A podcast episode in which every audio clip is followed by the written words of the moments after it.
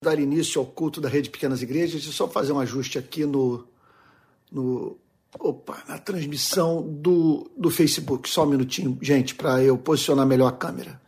Que às vezes eu só consigo ter uma ideia de que se a coisa está funcionando depois que eu ligo a câmera. Então peço toda a boa vontade aí dos irmãos. Vamos lá.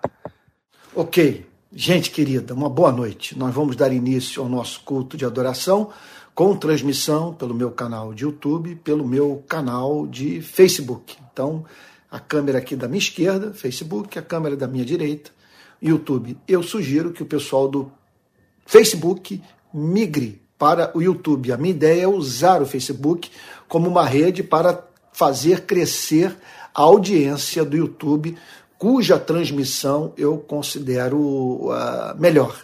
Tá bom? Deixa eu dar só mais uma ajeitadinha aqui, gente melhorar o enquadramento aqui do, do YouTube, do Facebook. Tá bom, irmãos queridos, vamos dar início ao nosso culto de adoração e eu quero pedir que você abra a Bíblia comigo no Salmo de número 88. Ok? Abra lá a Bíblia no Salmo de número 88, que diz assim: olha só, eu vou tirar algumas declarações do Salmo Verso 1.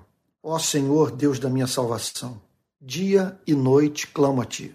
Chegue a tua presença, a minha oração, inclina os teus ouvidos ao meu clamor. Verso 4, parte B. Sou como homem sem força. Verso 6. Puseste-me na mais profunda cova, nos lugares tenebrosos no abismo, ou nos abismos. Sobre mim pesa a tua ira, tu me abates com todas as tuas ondas. Afaste de mim afastaste de mim os meus conhecidos. Verso 9. Olha a descrição da dor desse homem. Os meus olhos desfalecem de aflição dia após dia, venho clamando a. Perdão, gente. Olha lá. Os meus olhos desfalecem de aflição. Dia após dia, venho clamando a ti, Senhor. A ti levanto as minhas mãos. Verso 13. Mas eu, Senhor, clamo a ti por socorro e de madrugada dirijo a ti a minha oração. É, verso 16. Sobre mim passou a tua ira, os teus terrores acabaram comigo. O dia todo eles me rodeiam como água e, um, e a um tempo me circundam. Para longe de mim afastaste os meus amigos e companheiros, os meus conhecidos agora são as trevas nós estamos diante de uma descrição da mais profunda dor. É, de alguém que se sentiu abandonado de Deus, como se Deus estivesse fazendo oposição à sua vida. Então, por isso, nós estamos aqui. Nós estamos aqui porque carecemos desesperadamente da Sua presença. Sabe, ainda que a vida nos leve a pensar na possibilidade de Deus estar contra nós, é, porque nós o conhecemos. Nós vencemos a tentação diabólica, firmados nas santas e eternas promessas de Deus, é, estando certos de que Sua providência ela pode ser vista por nós como uma providência cruel. Contudo, é, providência que representa o cumprimento dos planos eternos de um ser que nos ama ardentemente e é a ele que vamos buscar agora. Então eu gostaria de chamar você que está passando por um dia terrível. Essa noite eu tive que acordar para atender um chamado telefônico de um parente meu, passando por uma tribulação é, da minha gente da minha carne, sangue do meu sangue, sabe? E que dia é, é, nós vivenciamos hoje, desde madrugada numa tribulação que não tem tamanho, sabe? Então, é, eu gostaria agora de nós buscarmos a Deus em meio ao nosso tormento de alma, em meio à nossa dor, ao nosso sofrimento, buscar a sua face com todo o nosso ser, a fim de que encontremos nele simpatia, misericórdia, encontremos, encontremos graça, como diz o livro de Hebreus, para alcançarmos socorro em ocasião oportuna. Então vamos orar? Senhor, nosso Deus e Pai, a Ti toda honra, toda glória e todo louvor, porque Tu és bom e a Sua misericórdia dura para sempre. Nós o adoramos nessa noite, na beleza da Sua santidade, Senhor. Deus querido, Deus de toda graça, pedimos que o Senhor perdoe os nossos pecados, que o Senhor não leve em consideração aquilo que há de incompatível com o Evangelho é, na nossa vida. Aquilo que está presente em nós e que é uma ofensa a Ti. Pedimos perdão, Senhor, por tudo que há em nossa vida que entristece o Espírito Santo. Deus amado, concede-nos a compreensão do Teu perdão. Tu sabes, Senhor, que sem a certeza de que fomos aceitos pela graça, mediante a fé, nós sucumbimos, Senhor, diante dos terrores da lei. E as lutas da vida passam a ser vistas como maldição e não como disciplina, Senhor. Castigo e não como forma é, dura, porém amorosa do Senhor lidar conosco. Deus querido, Deus de toda graça, aceita o nosso louvor pelos livramentos de morte, pelas orações ouvidas, por aquela obra do Espírito Santo que nos permite entender o significado da tua palavra. Senhor, aceita o nosso louvor pelo dom da vida, pela sua paciência. Senhor, por todas as vezes em que o Espírito renova a sua influência em nós, não nos deixando, Senhor, entregues à obra, Senhor, do adversário de nossas almas. Senhor amado, Deus de toda graça, nós acabamos de ler um salmo que descreve a depressão mais profunda, Senhor. Ali está um homem que se sentiu abandonado por ti. E essa pode ser a experiência de muitos que estão nos acompanhando nessa noite. Deus de toda graça, em nome de Jesus, Torna-te presente na vida do teu povo, em especial desses que estão lidando com problemas, Senhor, que parecem não fazer o mínimo sentido. É, Senhor, que estão lidando com sofrimentos dos quais não conseguem tirar benefício algum. Senhor, é, é, é, tudo que os leva a crer é que foram abandonados por ti, que o Senhor não se importa mais, que o Senhor os ignora. Deus de toda graça em nome de Jesus, torna-te presente na vida desses irmãos, Senhor. Ser luz nas suas trevas. Abre-lhes os olhos para que eles contemplem, Senhor, o teu amor revelado na tua palavra e em especial na cruz. E agora, Senhor, que nós vamos meditar na tua verdade, nós pedimos que o Senhor ilumine a Bíblia, a fim de que entendamos o seu significado e sejamos transformados mediante a aplicação do Espírito Santo, Senhor, da tua palavra em nosso coração. É o que te pedimos em nome do Senhor Jesus, com perdão dos nossos pecados. Amém. Irmãos queridos, eu vou pedir que todos abram a Bíblia é no texto de hoje, tá lembrado? Vocês todos estão lembrados que eu estou fazendo à noite, nos cultos da noite, uma exposição das metáforas e parábolas de Jesus. Então, no domingo passado, é, nós falamos sobre o texto do homem da mão ressequida. E agora, no culto de hoje, nós vamos analisar o texto é, é de, de Mateus, capítulo 12. Mateus capítulo 12, versículo 22. Hoje eu não estou reunido com um grupo aqui em casa, conforme eu tenho feito, a igreja não está reunida presencialmente, em razão de uma tribulação que a minha família está enfrentando. Então, é, de madrugada, o meu irmão ligou para mim dizendo que o meu sobrinho, seu filho Gabriel, sofreu um grave acidente de carro e teve que, que parar é, no, no, no hospital, estado grave.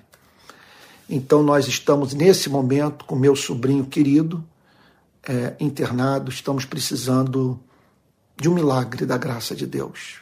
Então, hoje não, não, não foi fácil pregar de manhã e eu estou precisando de muita graça para pregar nessa noite. Ver pessoas que você ama é, chorarem copiosamente, ver gente que você ama no hospital sofrendo horrivelmente, é, é, é uma experiência muito dolorosa.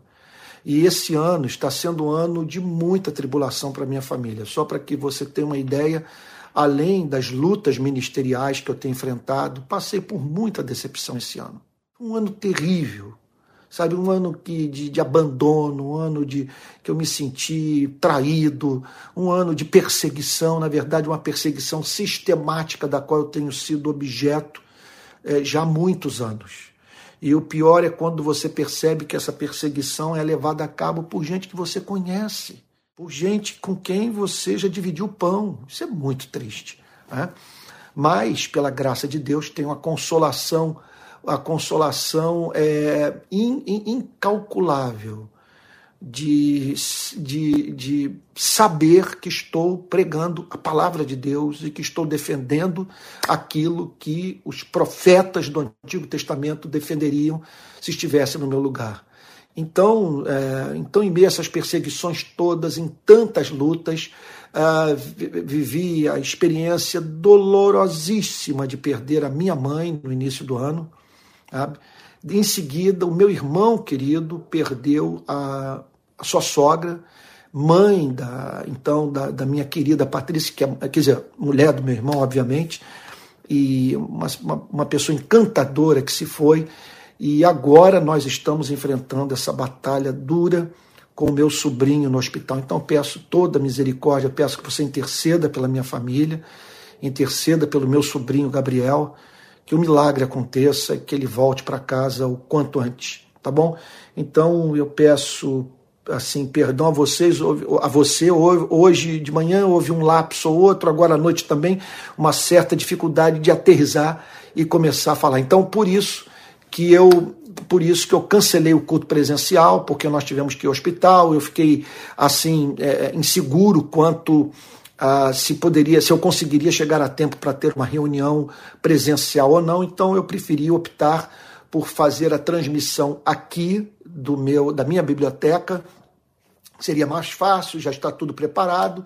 Então, por isso, hoje, excepcionalmente, eu não estou transmitindo o culto presencial, tá bom? É, eu estou, então hoje eu ficarei como tem, como tem sido, responsável pela pregação. Agora eu peço a você, você que está reunido com irmãos na fé, eu peço a você que não deixe de buscar com os irmãos com os quais você está congregando aquelas coisas que nós encontramos no templo. Então nós não temos nenhum problema em adorar em casa. Nós não nos sentimos inferiorizados pelo fato de não estarmos num templo? Na presença de, sei lá, de centenas de pessoas ah, agora, é claro que se é culto, tem que ter canção. Se é culto, tem que ter oração. Tem que ter ações de graças. Tem, tem que ter comunhão. Então, por isso que eu sugiro a você o seguinte: eu estou entrando nessa noite com a pregação, mas nada impede de você ter aquele momento de comunhão depois da pregação. Se você está sentindo falta de música, nada impede do grupo reunido de cantar duas ou três canções, ainda, ainda que seja lapela, sabe? É, é, a, a, a, capela, né? perdão, a lapela, a capela. Né? Então, é, é, quer dizer, claro, com o microfone de lapela. deixa, eu, deixa eu dar um, um, um jeito aqui de, de, arrumar o que eu acabei de falar. Quase que entra, quase que vira meme, né? Então, é, mas você quer dizer, então, você, você não deixe de, de, de, de ter essas partes, de buscar essas partes na, na comunhão dos irmãos que compõem o culto de adoração a Deus. Então insisto nisso. Reparta o pão. Sabe? É, então não deixe de dividir uma comidinha gostosa aí depois do culto, de conversar sobre a pregação, de cantar louvores, sabe? A oração comunitária também com os problemas sendo apresentados durante a reunião da pequena igreja e assim, portanto, os irmãos buscando é, na comunhão cristã o socorro divino. Tá bom? Então eu vou pregar, logo após a pregação nós vamos ter um momento de oração, os avisos eu encerro, mas nada impede de você, na presença dos seus irmãos, de dar continuidade ao culto de adoração a Deus, tá bom? Então hoje nós tivemos de manhã uma exposição sobre o milagre operado na vida da filha de uma mulher cananeia. É, e olha, você não tem ideia do que foi para mim pregar hoje de manhã, depois de ter saído do hospital onde se encontrava o meu querido sobrinho. É, agora, de qualquer maneira, aprove a Deus na sua soberania, é, num domingo de sofrimento, de você ver a dor de pais e, e por que não dizer de tios, é, pela vida de um, de, um, de um, filho, pela vida de um sobrinho, eu ler é, uma passagem, aprove a Deus na sua soberania de fazer com que a passagem de hoje fosse uma passagem referente ao sofrimento de uma mãe. E como que Jesus tratou com misericórdia é, uma mulher que procurou socorro nele, clamando, intercedendo pela vida da sua filhinha querida. Bom, vamos agora para Mateus capítulo 12, verso 22. É a sequência, é a próxima metáfora que eu encontro, a próxima parábola que eu encontro no Evangelho de Mateus. Então, estou indo assim progressivamente, avançando pelo livro de Mateus, pensando do texto tudo, toda passagem que apresenta uma metáfora, uma parábola. Então, a passagem de hoje é Mateus, capítulo 12, verso 22, que diz assim: então trouxeram a Jesus um endemoniado, cego e mudo. Um endemoniado, cego e mudo. Então foi apresentado a Cristo é, alguém que se encontrava sobre atuação de espíritos malignos, sofrendo horrivelmente sobre a influência de demônios e provando de cegueira e mudez. Então, é, é, parece que as Sagradas Escrituras estão dizendo que era uma mudez, olha só, e uma surdez espiritualmente provocadas. Então, é, eu me lembro daquelas lições de psicanálise que mostram pessoas privadas do uso é, é, dos seus sentidos em razão de um conflito intrapsíquico. Pessoas, portanto, que somatizaram dessa forma uma, uma enfermidade psicológica. É, nessa passagem, nós nos deparamos com uma pessoa que, sob a influência de espírito é, maligno, não conseguia enxergar, não conseguia falar é, é, é, me parece que o texto está ensinando isso. Que, ou seja, aquela possessão demoníaca havia é, é, desembocado numa somatização do tormento espiritual. Olha, o cristianismo sempre vai lidar assim com os nossos problemas. O que o cristianismo faz é ir na raiz. Nós vamos a Cristo movidos por um sofrimento qualquer, um problema no casamento, desemprego, senso de inadequação, mas o que a fé cristã fará, e isso é, é somente o Evangelho é, o faz pelo homem, é ir na raiz do problema. De modo que é, o trabalho terapêutico, o trabalho de cura, de libertação, sabe, não se restrinja à administração dos sintomas da doença, mas o tratamento a, a libertação, a cura da causa. Então, nesse sentido, a cegueira e a mudez eram resultado da ação de um espírito maligno. Então, aquela pessoa encontrava-se fisiologicamente falando, biologicamente falando, perfeita. É, é, quer dizer, não havia é, alopatia que pudesse é, é, dar conta daquela enfermidade. O que precisava ali era de uma. O que, aquilo da, do que aquele homem precisava era de uma intervenção espiritual. É claro que não estou estimulando de modo algum, seria uma sandice um médico cristão a administrar a, a medicina nessa base. Sabe, o seu trabalho clínico, a chamada anamnese dessa forma. O que eu estou querendo dizer é que existe essa dimensão. A Bíblia fala sobre isso. Ah, isso aí não é cientificamente comprovado. Não é cientificamente comprovado, mas não é irracional. Porque se chegamos à conclusão que a Bíblia é a palavra de Deus, chegamos à conclusão racional que a Bíblia é a palavra de Deus, não, não, não é irracional acreditarmos naquilo que a Bíblia ensina, embora não possa ser comprovado pela ciência. Então, o texto diz que levaram o endemoniado cego e mudo a Jesus e Jesus o curou. Olha só, Jesus o curou e o homem passou a falar e a ver.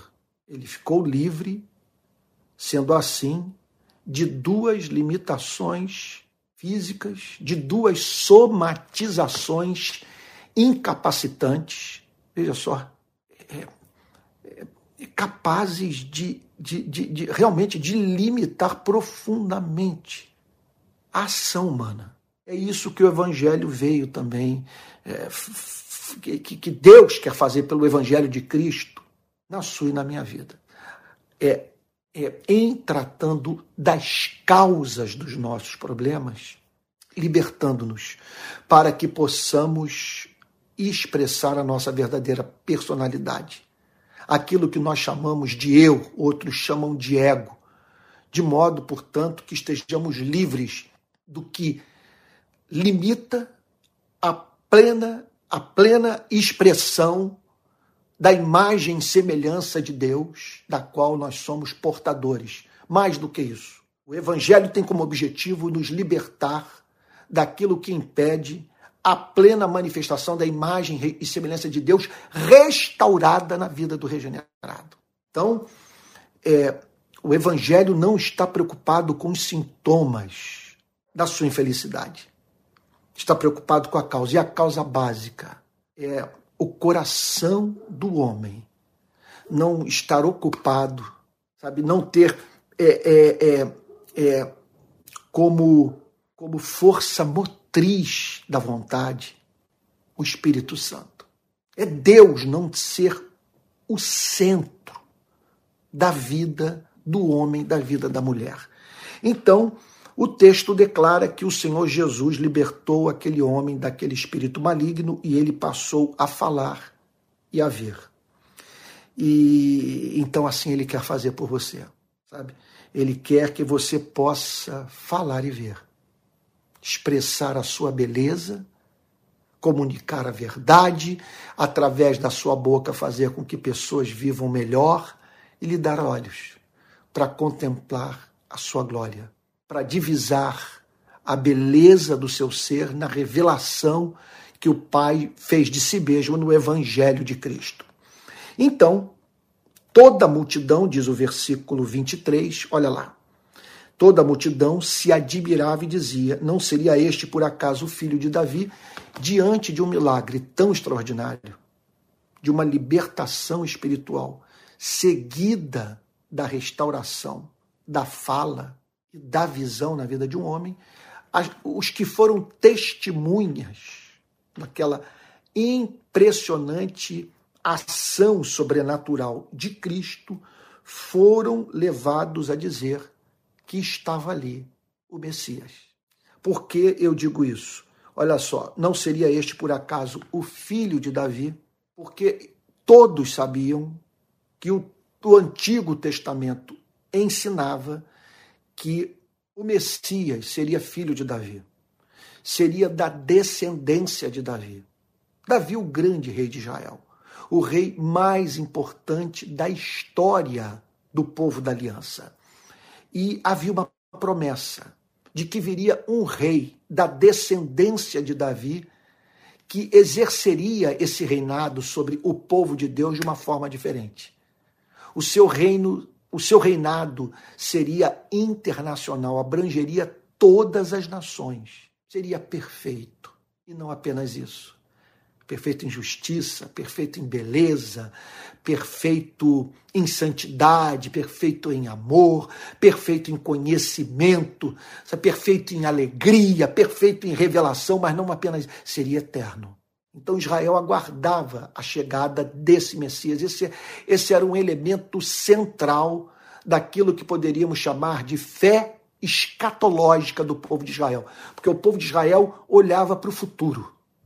Era uma fé que olhava para aquilo que Deus havia prometido que haveria de operar na vida do seu povo. E como elemento central dessa fé escatológica, a vinda do Messias. O povo aguardava a vida do Messias, a vinda do Messias. E aí acontece o seguinte: aquela gente viu um hebreu, quer dizer, um filho da aliança, nascido em Belém, criado em Nazaré, carpinteiro, filho de carpinteiro, que apesar da sua humildade, sabe, não, veja só, impressionava pelo que falava e pelas obras que fazia.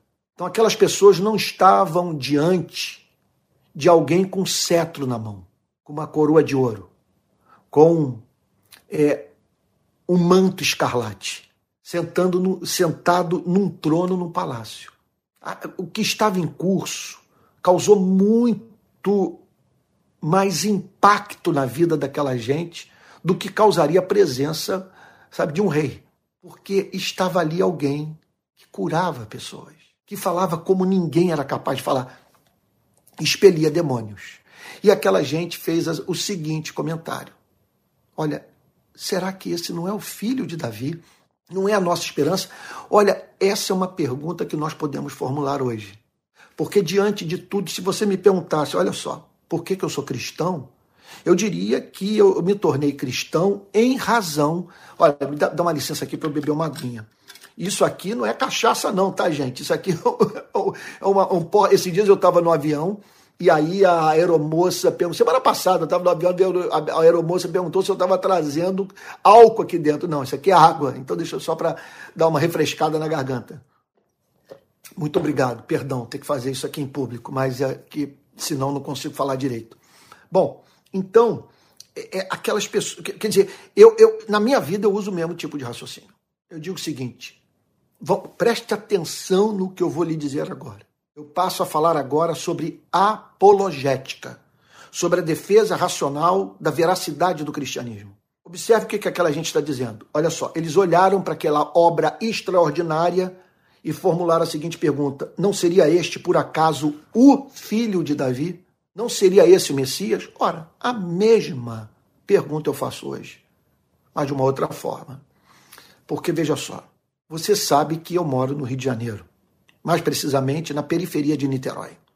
E nós temos aqui, é, perto de onde moramos, o Morro do Corcovado, o Morro do Pão de Açúcar, ou a Ponte de Niterói.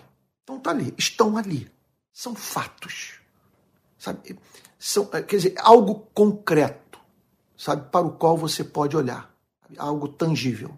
Pois bem, nós temos algo é, igualmente concreto na história da humanidade. Nós temos um fato chamado Jesus Cristo. Eu olho para Jesus Cristo como um fato, como, uma, como algo que está aí, sabe, no coração da história da humanidade. Então, eu, eu penso que é, é, todos nós deveríamos nos aproximar desse personagem, sabe? De, de, porque o que é falado sobre ele é muito extraordinário. E nós deveríamos nos aproximar dele inicialmente apenas por uma questão de integridade intelectual. Os cristãos dizem que ele é o filho de Deus. Então, está aí, sabe?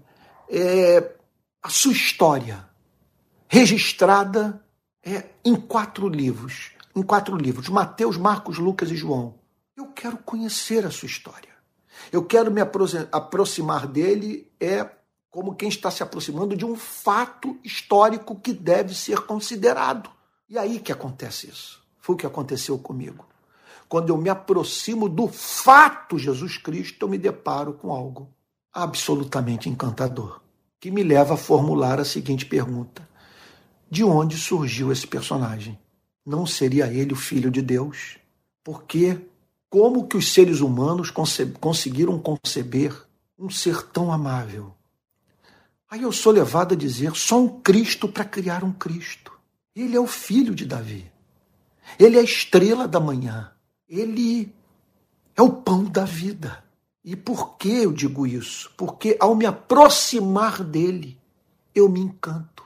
Eu me vejo diante da necessidade, da compulsão, vamos assim dizer, intelectual, de fazer a de declaração análoga à do apóstolo Pedro. Jesus vira-se para os seus discípulos, num contexto que muitos estavam abandonando é, o seu ministério, não queriam mais ouvir sua pregação. E Jesus pergunta para os seus discípulos: E vocês também querem se retirar? Ao que Pedro toma a palavra e responde, dizendo o quê? Senhor, para onde iremos? Tu tens as palavras de vida eterna. E nós temos crido e conhecido que tu és o Santo de Deus. Então, essa pergunta é formulada. Sabe? Não seria este, por acaso, o filho de Davi, ou seja, o Messias? Isso é uma declaração impressionante. É uma declaração que mexia com as, com as, com, com as estruturas das instituições religiosas judaicas. Porque ao declararem que Jesus era o filho de Davi, eles estavam chamando de Messias aquele que batia nas sinagogas, batia no templo, batia, quer dizer, não propriamente na instituição templo, mas na forma como a vida no templo era administrada. Alguém que confrontava manhã, tarde noite as práticas religiosas judaicas, mais especificamente a liderança judaica.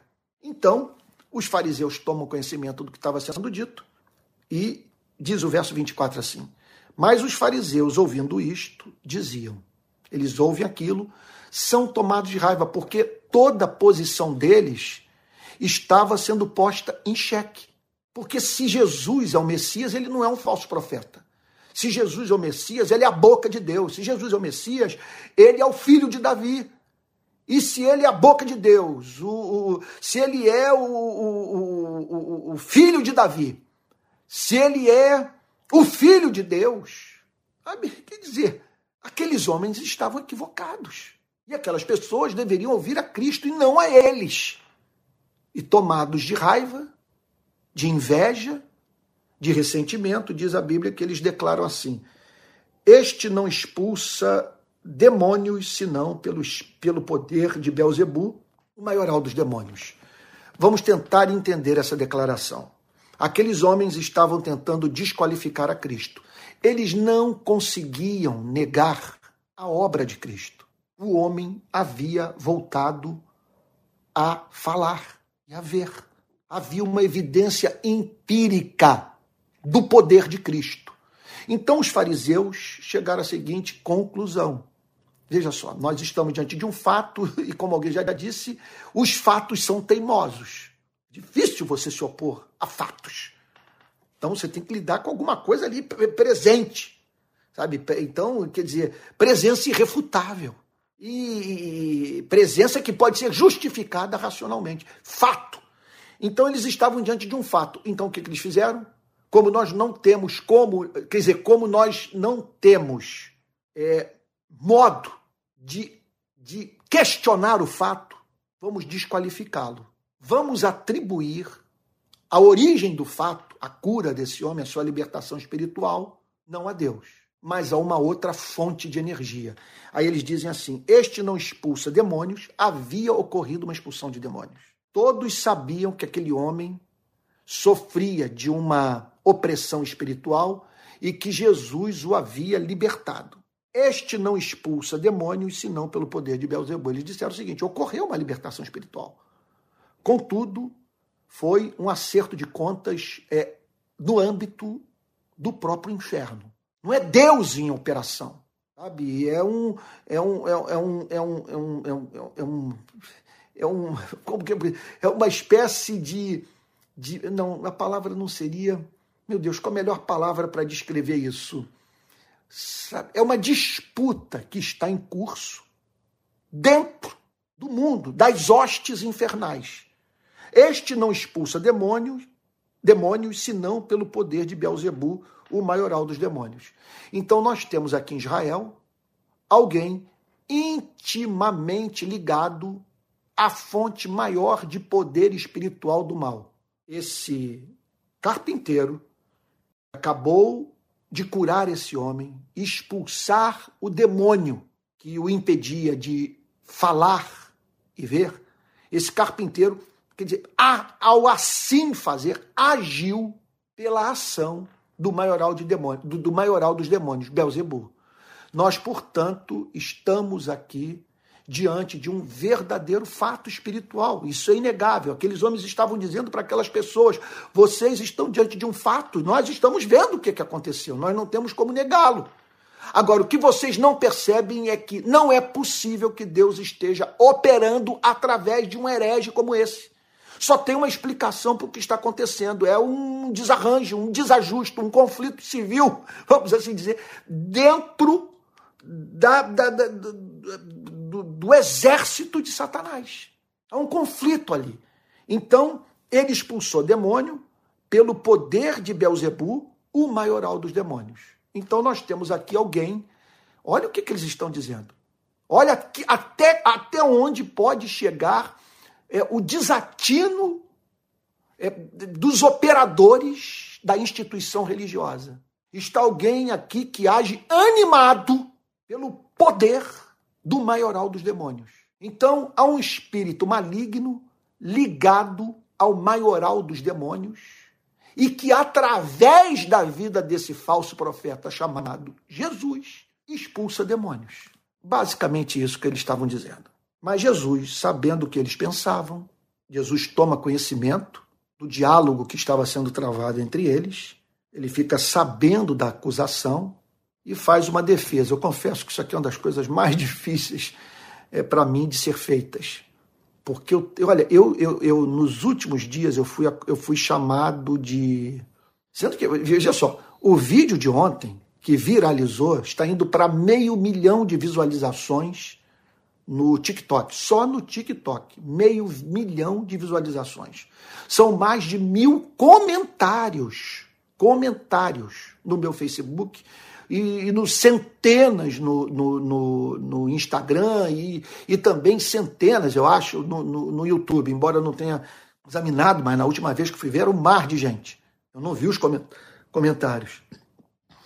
Quer dizer, eu estou falando do vídeo no qual eu falo sobre as 10 razões que eu, como cristão, encontro para não votar no presidente da República, Jair Bolsonaro. Agora, é, embora eu não tenha vivido o, o, o desprazer é, de ler esses comentários, é, em razão de tudo que eu vivi esse final de semana, do que estou vivendo, é, eu tive acesso a um comentário ou outro é, feito nos últimos dias. Já me chamaram literalmente de filho de Belzebu, já, já, é, de falso profeta, de esquerdopata e por aí vai. E eu, invariavelmente, não respondo. Isso tem me permitido lidar com as redes sociais sem crise, porque para mim seria muito traumático alguém pegar uma, uma declaração minha mal feita, ofensiva, e lançar nas redes sociais para me desqualificar. Então eu prefiro ficar calado, deixar as pessoas falarem, mas o que, que o Senhor Jesus fez? Olha só, o texto diz que o Senhor Jesus saiu em sua defesa. Ele diz o seguinte: Todo reino dividido contra si mesmo ficará deserto. Ele está dizendo o seguinte: olha, vocês estão fazendo uma afirmação que vai de encontro a um princípio básico, sabe? Aquilo que, que dirige o curso uh, da história dos reinos desse mundo. Que princípio é esse? Todo reino dividido contra si mesmo ficará deserto. Se as pessoas deixarem de ter uma visão de propósito em comum, é, esse reino estará dividido. Ele se tornará autofágico, ficará deserto, porque será a luta de todos contra todos. Não haverá um sonho comum. É uma, uma narrativa é, razoavelmente aceita por todos, sabe? Não haverá princípios em comum, ainda que, ainda que sejam princípios que norteiem é, o relacionamento entre pessoas que têm a vida dirigida por princípios diferentes. Se não for assim, é, o texto está dizendo o seguinte: olha só, que todo reino dividido contra si mesmo ficará deserto. Será o colapso desse reino. Então entendam, esse é um princípio. Isso rege os reinos desse mundo. É o que de mais básico se pode falar sobre o chamado Estado-nação. Olha só. Todo reino dividido contra si mesmo ficará deserto. Nós temos casos de tribos que destruíram a si mesmas em razão de, de, de, de, de guerra interna.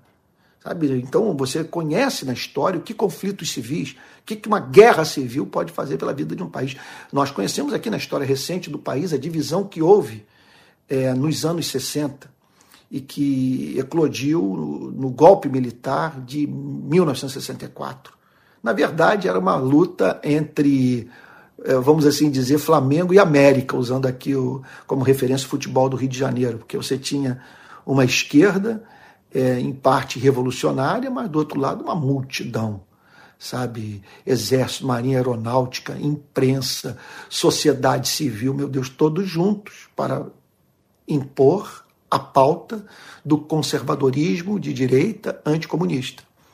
E usando para isso de todas as armas é, do estado de exceção, prendendo, torturando, matando. Então, isso representou um imenso atraso na história do nosso país. Eu fui criado, por exemplo, é, num país que vivia sob regime militar. Então, só na casa dos 40 eu passei a organizar manifestação pública. As manifestações que eu faço hoje, se eu as fizesse quando tinha 18, 19 anos, eu teria sérios problemas com o regime militar brasileiro, sabe? Então, é isso que o texto está dizendo. Todo reino dividido contra si mesmo ficará deserto. Isso é um princípio. Isso se aplica a, ao campo político, isso se aplica à igreja. Então, o texto prossegue dizendo: e toda cidade ou casa dividida contra si mesma não subsistirá. Que Jesus está dizendo que é um princípio, é um princípio, perdão, é um princípio aplicável à família, à igreja, à sociedade como um todo. Todo reino dividido contra si mesmo ficará deserto. Daí a importância, a necessidade imperiosa de lutarmos pela unidade da igreja. Se a igreja não estiver unida, essa profecia, vamos assim dizer, é, esse raciocínio lógico profético, ele, ele se cumprirá. Pois bem, toda cidade ou casa dividida contra si mesma não subsistirá. Se Satanás expulsa, olha só, Satanás está dividido contra si mesmo. Se o que vocês estão falando é a verdade, veja que eu estou expulsando demônios eu estou fazendo pessoas viverem uma vida mais feliz. Eu estou tornando as pessoas cristãs, levando-as a amar a Deus. Sabe? Pessoas estão encontrando libertação por meio do contato comigo. Se é verdade que o que está em curso é uma obra do diabo, o que vocês estão dizendo é que esse mundo, composto por seres inteligentíssimos, não está respeitando um princípio básico de governo. É, o que vocês estão dizendo é o seguinte: que eles são tolos. O que vocês estão dizendo é que há uma divisão interna entre eles que torna inexplicável o, o sucesso desse império nesse planeta. Porque como explicar tanta gente espiritualmente cega? Como explicar, quer dizer, tanta gente pensando igual, igualmente indiferente é, para com o, o, o, reino de Deus, sabe? Que ignora o Criador, sabe? E que menospreza o próximo. Então o Senhor Jesus declara: se Satanás expulsa Satanás, ele está dividido contra si mesmo. Há uma divisão no inferno. Então, se, se há uma divisão no inferno, quem está trabalhando para quem no mundo espiritual do mal? E aí então, Jesus prossegue dizendo, fazendo uma pergunta: como então o seu reino subsistirá? Se há uma divisão no reino espiritual das trevas, qual é a esperança desse reino permanecer pelos séculos dos séculos? Nós sabemos que esse reino espiritual do mal não permanecerá pelos séculos dos séculos, não por uma espécie de fraqueza interna, sabe, que inerente a ele, mas em razão do poder é acachapante de Deus que não vai permitir que haja foco no universo de resistência ao cumprimento da sua vontade. Mas o que é inimaginável é que esse reino esteja trabalhando contra si mesmo, é o que Jesus diz. Então, é, é, é, como então o seu reino subsistirá? O que Jesus está dizendo é o seguinte: vocês estão afirmando uma loucura. Vocês, é, quer dizer, vocês não conhecem absolutamente nada sobre batalha espiritual. Vocês não sabem o que se passa nesse reino. Vocês estão fazendo uma afirmação ingênua, absolutamente ingênua. Vocês estão perdendo de vista o fato da batalha espiritual, da luta que nós travamos contra um reino articulado, contra o império do mal, que age mediante é, estratégia cuidadosamente elaborada, que nunca opera de modo uniforme entre as nações.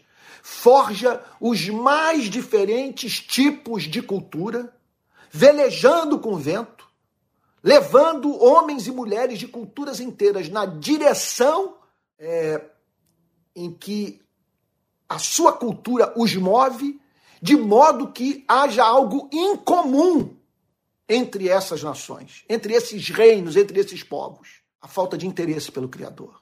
Sabe? Quer dizer, a experiência de confundir o Criador com o diabo, de não ter encanto por ele e, consequentemente, não amar o que ele ama, não amar os seres humanos.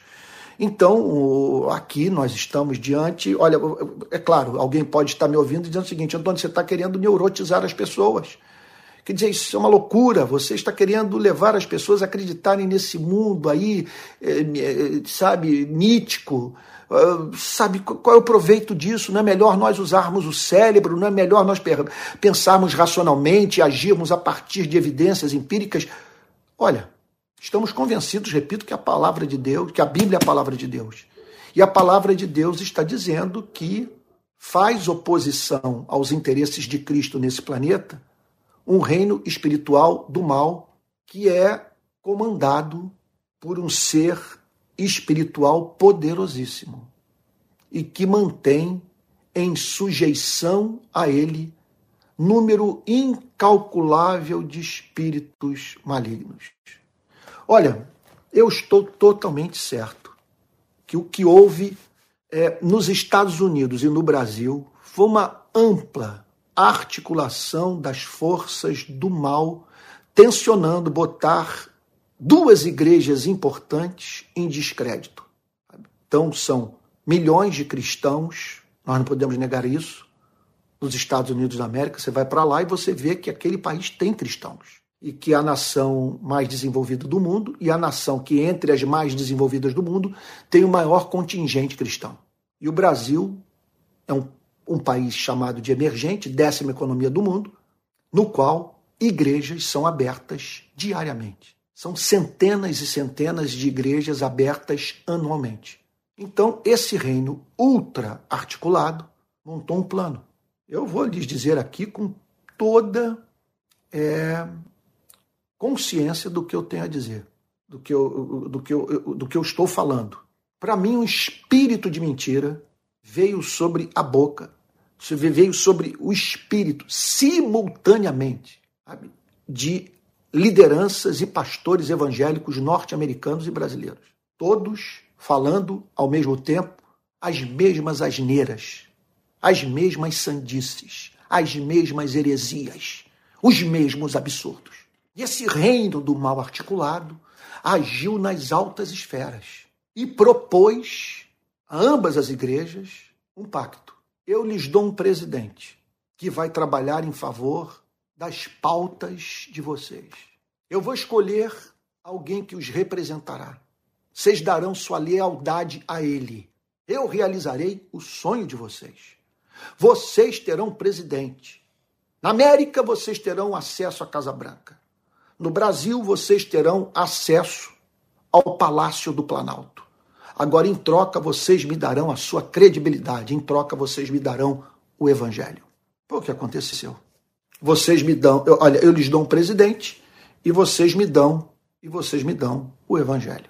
E agora, um estrago monumental nós vamos levar dezenas e dezenas de anos para curar ambas as igrejas do pecado que cometeram, de associar o nome santo de Jesus Cristo a Trump e o nome santo de Jesus Cristo a Bolsonaro.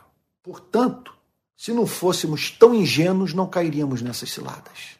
Nós desconfiaríamos, porque historicamente essa, esse tem sido é, uma, uma, uma suprema estratégia do diabo de fazer com que a igreja é, se torne fascinada com o poder temporal, se associando assim ao rei, de modo que quando as coisas desandam com esse rei, com o seu reino, a culpa seja imputada à igreja, para descrédito dessa mesma igreja e o pior de tudo, sabe? para o descrédito do próprio evangelho. E aí então o texto prossegue dizendo, verso 27, se eu expulso os demônios por Belzebu, se o que vocês estão falando é verdadeiro, que é o diabo que está me usando para expulsar demônios, por quem os filhos de vocês os expulsam? Esse é o ponto. Eles estão expulsando esses demônios por quem? Por isso, eles mesmos serão os juízes de vocês. Que declaração impressionante. Se eu expulso os demônios por Belzebu, se vocês estão dizendo que eu expulso pelos demônios pelos, pelo, por, por Belzebu, por quem os filhos de vocês os expulsam? Porque acontecia o seguinte: os filhos espirituais daquela liderança religiosa judaica eram vistos praticando obras de exorcismo. Pode ser que elas acontecessem realmente ou não. Esse não é o ponto. O ponto é que aquela liderança religiosa atribuía, quer dizer, quer dizer, atribuía a, aos seus filhos espirituais aquele poder de operar milagres. Aqueles filhos espirituais aqueles, acreditavam que estavam é, exercendo o poder de expelir demônios de pessoas espiritualmente é, escravizadas por espíritos malignos. E Jesus então declara o seguinte: olha, se é fato que seus filhos estão alcançando os mesmos resultados que eu estou alcançando, sabe? Então, o que, que, vocês, o que, que vocês estão querendo dizer? Quer dizer, vocês estão atribuindo aos seus filhos é, a mesma fonte de poder que está libertando essas pessoas é, por meio da minha vida? Eles mesmos serão os juízes de vocês, porque vocês estão atribuindo a mim, quer dizer, aquilo que necessariamente deveria ser atribuído a eles. Quem está errado nessa história? E aí então, veja só, o texto prossegue dizendo: Por isso, eles mesmos serão os juízes de vocês. Se eu expulso os demônios por Belzebu, por quem os, os filhos de, vo de vocês os expulsam. Por isso, eles mesmos serão os juízes de vocês. Verso 28. Se, porém, eu expulso os demônios pelo Espírito de Deus. Olha o que, que ele está dizendo. Se vocês estão equivocados, eu estou certo. Se eu expulso os demônios pelo Espírito de Deus, certamente é chegado o reino de Deus sobre vocês. Se o que está em curso aqui é uma ampla obra de libertação espiritual levada a cabo pelo Espírito Santo por meio da minha vida, vocês estão perante um grande sinal de que as profecias do Antigo Testamento estão se cumprindo. Que eu sou filho de Davi, que eu sou Messias e que o reino de Deus chegou. Porque uma das principais marcas da chegada do reino de Deus seria esse amplo trabalho de, de batalha, de combate espiritual, mediante o qual os espíritos malignos estariam impedidos de iludir as nações, impedindo-as assim de afastar definitivamente as pessoas de Cristo. Então, se porém eu expulso os demônios pelo Espírito de Deus, certamente é chegado o reino de Deus sobre vocês. Vocês estão equivocados, sabe? A divisão não é, não se dá é, intramuros, no mundo espiritual do mal. Essa divisão é de outra natureza. O mundo espiritual está realmente dividido. Mas essa divisão não se dá no seio do reino de Satanás. Essa é uma divisão que se dá é, entre o reino de Deus e o reino de Satanás. Porque o Criador do universo, o Rei do universo, sabe, aquele que, aquele que reina para todo o sempre, abomina o mal, a mentira, a doença, a dor, o que infelicita, o que incapacita os seres humanos. E ele me levantou para levar a cabo essa ampla obra de libertação. Se, porém, eu expulso os demônios pelo Espírito de Deus, certamente é chegado o reino de Deus sobre vocês. Essa é uma evidência empírica de que o que está em curso aqui é uma ampla obra de libertação. Por isso eu diria o seguinte, meus amados irmãos, é por isso que eu diria o seguinte, que nós não devemos temer o que está aí. Deus é poderoso para vindicar o seu evangelho. Deus é poderoso para levar a sua igreja ao arrependimento. Deus é poderoso para nos santificar, para fazer, para fazer com que busquemos a sua presença com pano de saco e cinza. Ele é poderoso para nos dar uma oportunidade de refazermos aquilo que a igreja destruiu nesse país. Ele é poderoso, porque pela sua porque é, porque ele é o rei do universo o seu reino é invencível. O seu reino é invencível, portanto, as portas do inferno jamais prevalecerão contra a igreja. Se, porém, eu expulso os demônios pelo Espírito de Deus, certamente é chegado o reino de Deus sobre vocês. Portanto, nós não devemos temer. Nós olhamos para esse cenário, meu Deus, o que vai ser da igreja? Mas o que nós sabemos é que maior é o que está conosco do que o que está com o mundo. O que nós sabemos é que esse reino tem que avançar, como diziam os pentecostais no passado, sabe, numa época que eles não procuravam ajuda no presidente da República e sim no Espírito Santo. Ninguém detém, é obra santa, obra santa do Senhor. Então, verso 29. Ou como pode alguém entrar na casa do valente, roubar-lhe os bens sem primeiro amarrá-lo? Jesus está dizendo o seguinte: o que vocês estão vendo aqui é uma experiência análoga a um assalto. Sabe? Olha só o que, que, está acontecendo. Como pode alguém entrar na casa do valente? Tem uma pessoa, um valente. Sabe? Alguém então que habita numa casa. Alguém então ali, fortemente armado. Olha só. Olha só. Então, como pode alguém entrar na casa do valente e roubar-lhe os bens? Então, quer dizer, nós estamos diante do seguinte fato. Alguém entrou na casa do valente. Como que isso pode acontecer? E saqueou os seus bens. Sabe? Quer dizer, o que é necessário para que tal aconteça? Jesus diz o seguinte: olha só, Jesus tinha um conhecimento dizer, bastante prático da vida. Como pode alguém entrar na casa do valente, roubar-lhe os bens sem primeiro amarrá-lo? O que ele está dizendo é o seguinte: a primeira coisa que ele vai fazer para roubar os bens do valente é impedir o valente de agir. Jesus está falando, portanto, sobre segurança pública. O que ele está dizendo é o seguinte: é que, é que é que nesse caso, né, bandido nunca avisa que vai roubar, nunca avisa que vai assaltar, nunca avisa que vai sequestrar, que vai entrar na casa de alguém e saquear os seus bens. A coisa é súbita. Sabe? Você tá lá com seu com suas pistolas na mão, ele aparece, pega você, rouba a sua pistola e ainda usa a sua pistola para te executar. Sabe? Isso aconteceu até com o presidente da República em tempos passados. Foi roubado levar ainda a arma que ele portava. Então eu lido com esse mundo, lido há anos e anos com, com, com, segurança pública, com as favelas do Rio de Janeiro, sabe? Então é impressionante isso, sabe? Essa ideia de que uma sociedade armada será uma sociedade protegida. Não há nada que possa mais nos ajudar a, a vivermos com segurança do que igualdade de oportunidade de vida, do que justiça social, do que um sistema de justiça criminal que funcione. Você está entendendo? Do que a autoria dos crimes elucidada.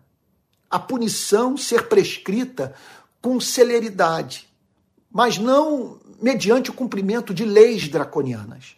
Não mediante um carcera, um, aquela espécie de encarceramento em massa que faz com que você coloque ladrões de galinha atrás das grades, enquanto que facínoras permanecem soltos. Bom, então o texto diz: olha lá, é, ou como pode alguém entrar na casa do valente e roubar-lhe os bens, sem primeiro amarrá-lo, e só então saqueará a casa. Opa, de amarrar o valente e sequestrar os seus bens. Houve aqui uma interrupção na transmissão do Facebook, mas deixa eu prosseguir logo para o fim aqui, para nós concluirmos. Aí Jesus prossegue dizendo: Quem não é por mim, é contra mim. Quem comigo não ajunta, espalha. Ele está dizendo aqui o seguinte: que quem não se submeteu ao evangelho, quem não ouviu a sua voz e, e se sujeitou a ele como o senhor da sua vida moral, da sua vida intelectual, quem não o fez é contra ele, está militando contra o seu reino. Quem não é por mim é contra mim, quem comigo não ajunta, espalha. Por isso digo a vocês que todo pecado de blasfêmia serão. Olha, eu vou fazer o seguinte: eu vou deixar para nós falarmos sobre isso numa outra ocasião. Eu estou vendo o relógio, eu já falei demais, o horário está muito avançado. E eu temo, portanto, cansar a todos. Vamos ficar por aqui. Semana que vem eu faço o seguinte: eu retomo a exposição desse texto. Nós vamos mergulhar nele de uma forma mais profunda, esse texto que fala sobre batalha espiritual. E aí eu entro nessa nessa segunda metáfora usada por Cristo nessa mesma passagem. Eu peço perdão a todos. Aquilo que então com que nós nos deparamos nessa passagem é o seguinte: olha só, vamos fazer uma síntese do que vimos até agora.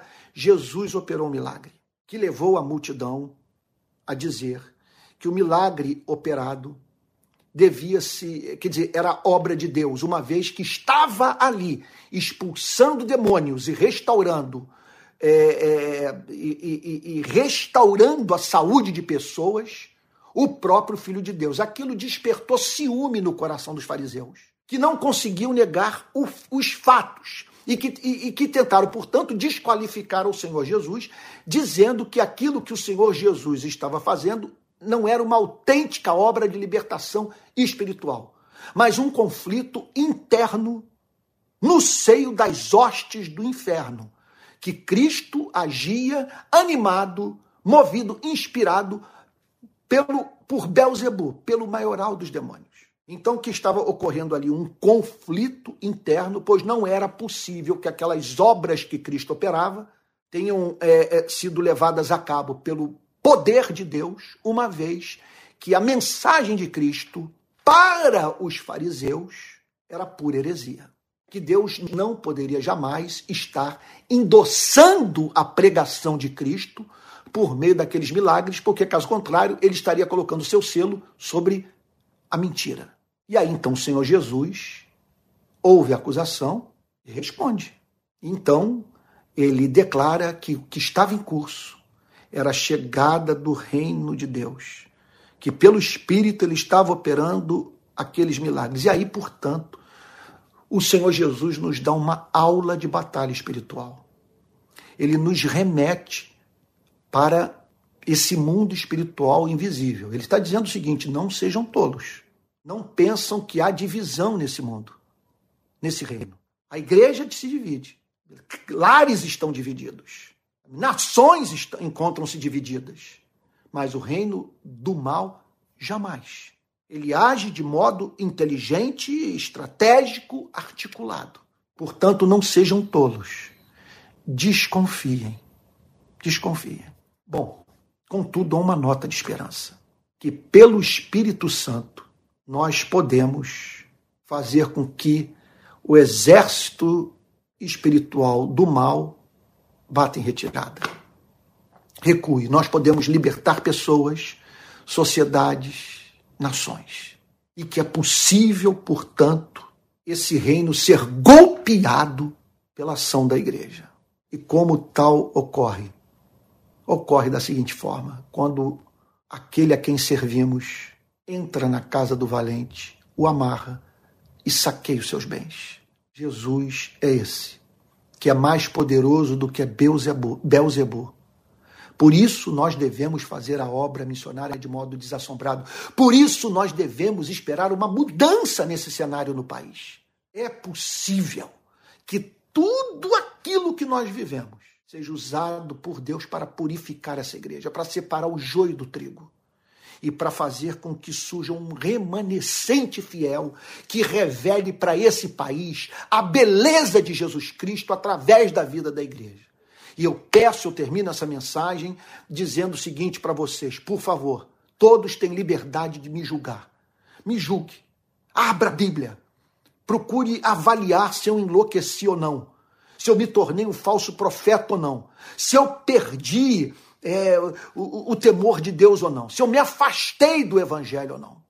Mas eu insisto em dizer que houve uma obra espiritual do mal que ocorreu concomitantemente nos Estados Unidos da América e no nosso país. O mesmo fenômeno. Um espírito de mentira entrou no ministério de líderes e pastores que levaram a igreja a abrir mão da glória do evangelho em nome da conquista do poder temporal. Qual é a minha esperança? Que, os, que o reino de Deus chegou e que, pela graça de nosso Senhor e Salvador Jesus Cristo, nós vamos avançar, não de modo a chegarmos a Brasília, mas chegarmos ao coração de milhões de pessoas, de modo que a beleza de Cristo se manifeste na nossa nação e o mesmo eu peço pela igreja americana por meio da beleza da igreja. Tá bom? Vamos orar? Pai Santo, em nome de Jesus, ouve a nossa oração. Que dias de tribulação, Senhor. Em nome de Jesus. Senhor, mantenha nossa lucidez. São dias de muita tentação, Senhor. Estamos expostos aos mais diferentes ardis de Satanás mas nós estamos certos, Senhor, de que aquilo que foi ensinado por essa passagem não é para nos atemorizar, mas para nos encorajar, Senhor, porque o Espírito de Deus está sobre nós. O reino de Deus chegou. Estamos no início do final dos tempos, Senhor. E por meio da ação da igreja, nós vamos amarrar o valente, Senhor pelo poder que há no nome de Jesus e saquear os seus bens, Senhor, que representam usurpação, que representam roubo, Senhor, representam furto, porque ao Senhor pertence a terra e tudo que nela se contém, e em especial a vida do ser humano. Eis-nos aqui, Senhor. Encha-nos do Espírito Santo. Guarda-nos de toda obra maligna, Senhor. Concede-nos autoridade espiritual para avançar. É o que te pedimos em nome de Jesus, Senhor. Com perdão dos nossos pecados. Amém. Amém.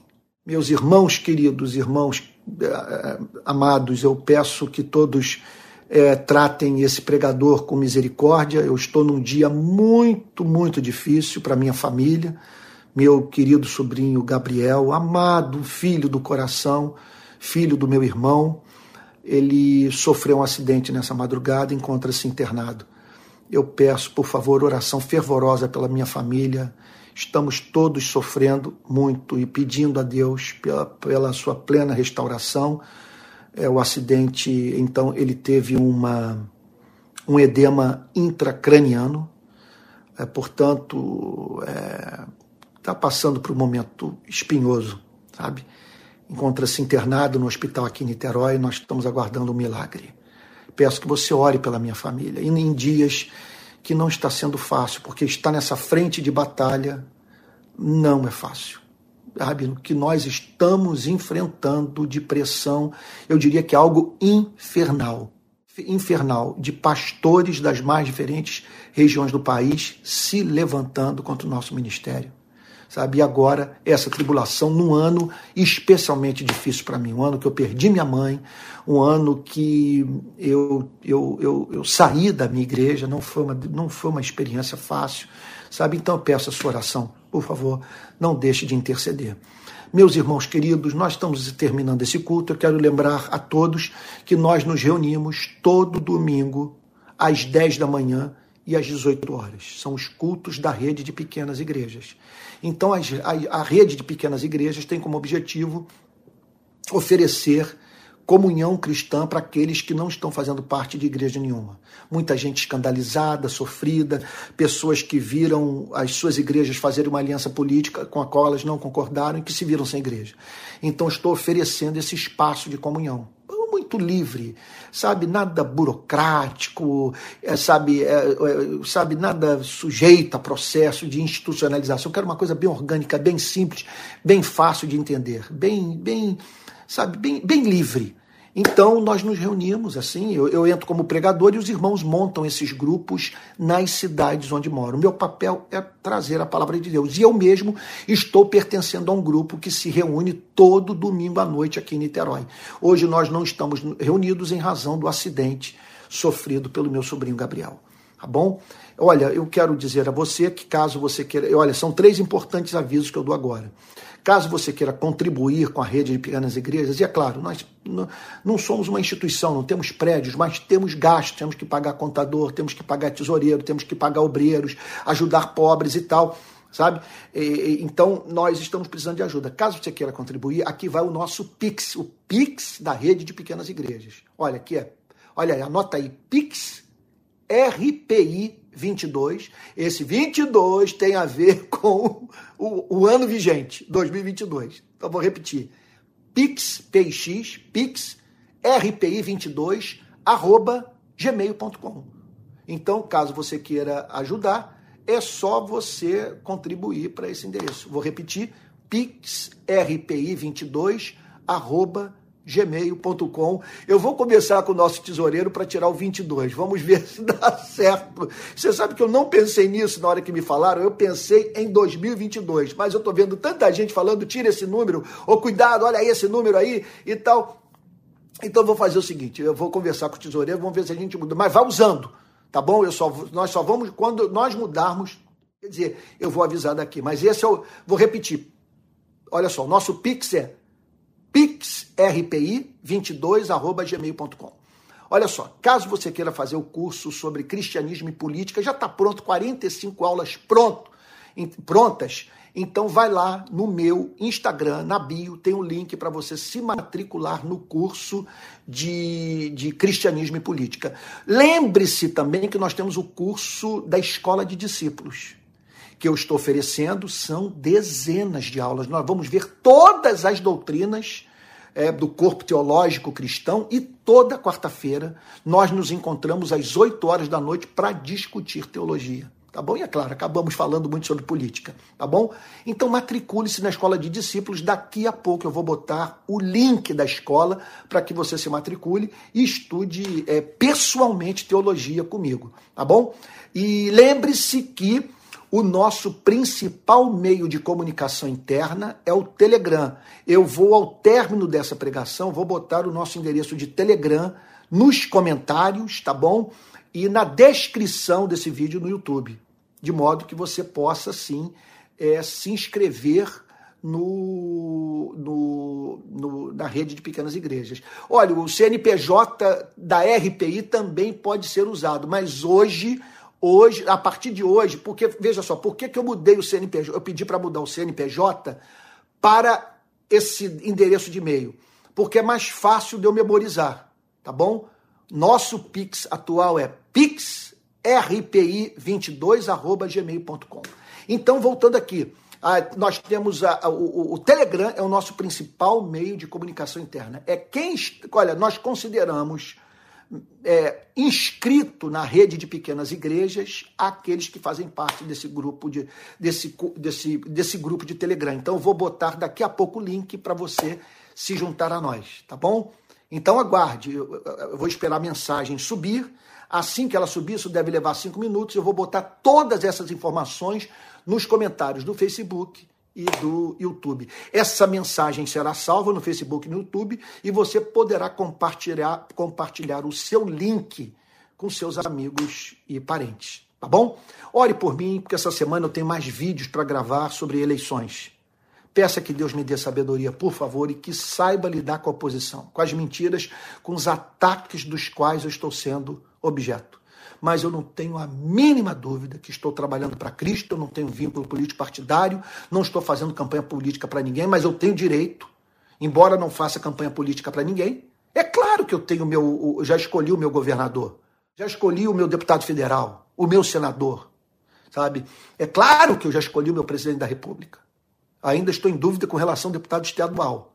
Mas, embora eu não revele em quem eu vou votar, diante das circunstâncias que esse país está atravessando, eu tenho, eu creio ter a liberdade de dizer em quem eu não vou votar. E isso eu deixei claro no vídeo que foi publicado ontem e que viralizou nas redes sociais, tá bom? É isso. Vamos receber a benção apostólica. Senhor, nós te agradecemos por essa noite, pela tua graça, pela forma amorosa mediante a qual o Senhor cuidou de nós. Compadece-te do meu sobrinho, eu imploro a ti. Compadece-te da casa do Miguel, da Patrícia, desses irmãos meus, Senhor. Compadece-te do Antônio, meu sobrinho, da Marina, Senhor, a esposa do Gabriel. Guarde a todos no seu infinito amor. Guarde, Senhor. E guarda os meus irmãos também, que estão passando por, pelos mesmos sofrimentos. Compadece-te deles. E que a graça do nosso Senhor e Salvador Jesus Cristo, o amor de Deus o Pai e a comunhão do Espírito Santo sejam com cada um de vocês, desde agora e para todos sempre. Amém. Fique com Jesus, uma boa semana. Durante os próximos dias eu estarei postando, se Deus me der condições, tá bom? E, e até o próximo domingo. Fique com Deus.